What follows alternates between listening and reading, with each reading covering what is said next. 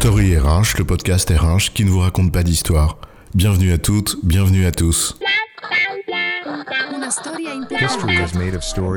Dans cet épisode, nous allons nous intéresser aux conflits de territoire qui peuvent animer DSI et DRH. Conflits dont le SIRH est parfois le terrain de bataille. Ah, la maîtrise de l'information comme levier de pouvoir, vieux comme le monde. Donc normal que le système d'information en soit un des théâtres. Et un théâtre en effet où DSI et DRH peuvent avoir une tendance amicale à s'affronter. Ou quand la DSI veut imposer son ERP et que la DRH préférerait un outil à sa main, moins normatif, car ça ne convient pas vraiment à la culture de la boîte ou à sa politique par exemple.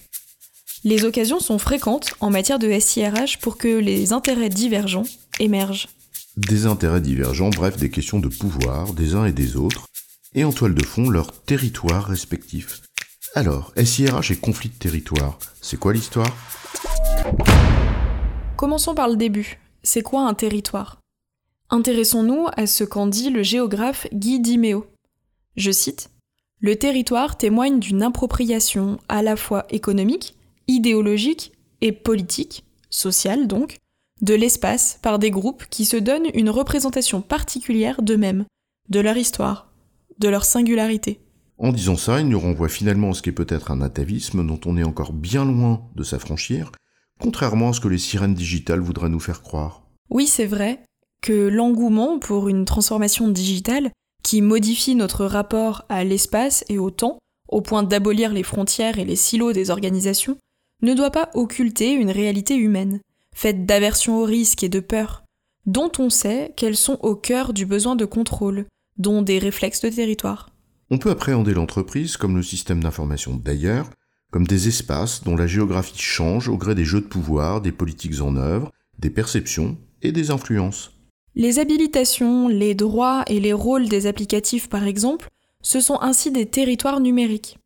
Il y a aussi les territoires formels dessinés par l'organisation interne, et peut-être même également les territoires informels, notamment issus des jeux d'influence et des alliances. Et tout cela s'enchevêtre comme des cartes qui se superposent pour former un ensemble où la notion de frontière n'a certainement pas disparu, même si elle change peut-être de nature. En cela, le SIRH est un terrain de jeu où les prérogatives respectives de la DRH et de la DSI se rencontrent, et où les frontières, même si elles se déplacent, on le redit, cristallisent encore bien des querelles. Pour comprendre le sujet, on va s'appuyer sur quatre axes qui constituent au fond l'activité de l'entreprise. L'organisation, les processus qui la matérialisent, l'information qui les nourrit, et les personnes qui la font vivre. Dans une logique d'optimisation des ressources, qui reste le socle de bon nombre d'entreprises, la responsabilité naturelle de la fonction RH, c'est bien d'optimiser la ressource humaine, nécessaire au bon fonctionnement d'une organisation donnée.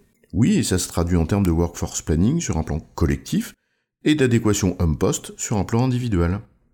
Et sur les quatre dimensions qu'on a citées, les personnes et l'organisation, c'est l'espace d'intervention de la RH, là où le terrain de jeu de la DSI, c'est l'information, en tant que ressource, et les processus qui consomment cette ressource. Chacun cherche alors à optimiser sa propre ressource, la ressource humaine utilisée par l'organisation pour la DRH, et d'autre part la ressource informationnelle utilisée par les processus pour la DSI. Or, l'entreprise est un tout, indissociable, et ce découpage artificiel est par nature source de conflits et d'inefficacité. Et comme toujours, le conflit porte évidemment sur la zone de partage de la ressource, en l'occurrence entre les personnes et l'information. La seconde étant l'instrument de pouvoir du premier. On connaît l'adage, l'information c'est du pouvoir.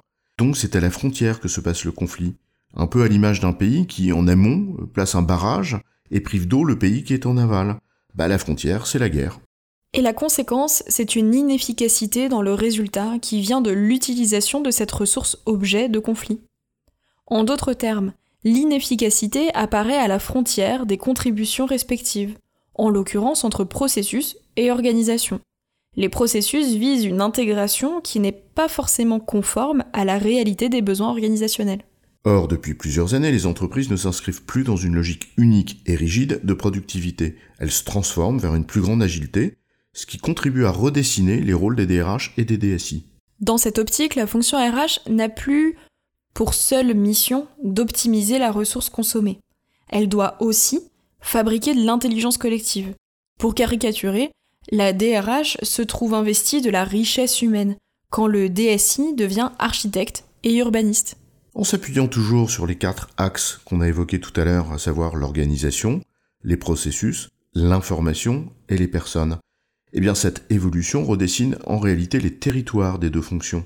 La DRH est plus focalisée sur l'information, ou la connaissance, et sur les personnes, avec pour mission de développer le capital humain et son intelligence. Quand la DSI, elle, prend plus en charge les processus, mais aussi l'organisation qu'ils servent. Pour autant, c'est pas parce que les territoires des uns et des autres évoluent, donc leurs frontières avec, que les conflits et les sources d'inefficacité disparaissent. En réalité, ils se déplacent avec ces nouvelles frontières. Le conflit apparaît toujours dans ce qui nourrit le pouvoir des personnes, et en l'occurrence, ce n'est plus l'information mais le contrôle des processus par l'intermédiaire des systèmes d'information. L'enjeu de pouvoir, c'est en quelque sorte déplacer de l'information vers la gouvernance des systèmes d'information. Je ne contrôle pas l'eau, mais les tuyaux et les robinets. Et l'inefficacité provient donc désormais de la complexité des systèmes d'information devenus bien plus grandes pour mieux coller à l'organisation, mais aussi de plus en plus difficiles à gérer. Pour s'en convaincre, il suffit d'observer les projets SIRH et les schémas directeurs qui les orientent, car ils révèlent bien la réalité de la gouvernance des dix processus. Le débat est désormais sur ce qui est en centrale ou en local. Qui a la main sur les habilitations? Qui a la main sur les référentiels? Bref, les conflits se déplacent à mesure que les frontières qui dessinent les territoires évoluent. Alors n'en déplaise aux utopistes d'un monde parfait, où le digital se substituerait aux réalités humaines, eh bien l'humain, avec ses qualités et ses défauts, revient toujours aux commandes. En résumé, ce n'est pas parce que les missions et la manière de les appréhender entre DSI et DRH évoluent que les conflits de territoire entre les deux fonctions et les sources d'inefficacité qui en résultent disparaissent. Leur nature change, mais les conflits de pouvoir demeurent. J'ai bon, chef? Oui, tu as bon, mais on va pas en faire toute une histoire. Story RH, le podcast RH qui ne vous raconte pas d'histoire. Retrouvez tous les épisodes sur storyrh.fr.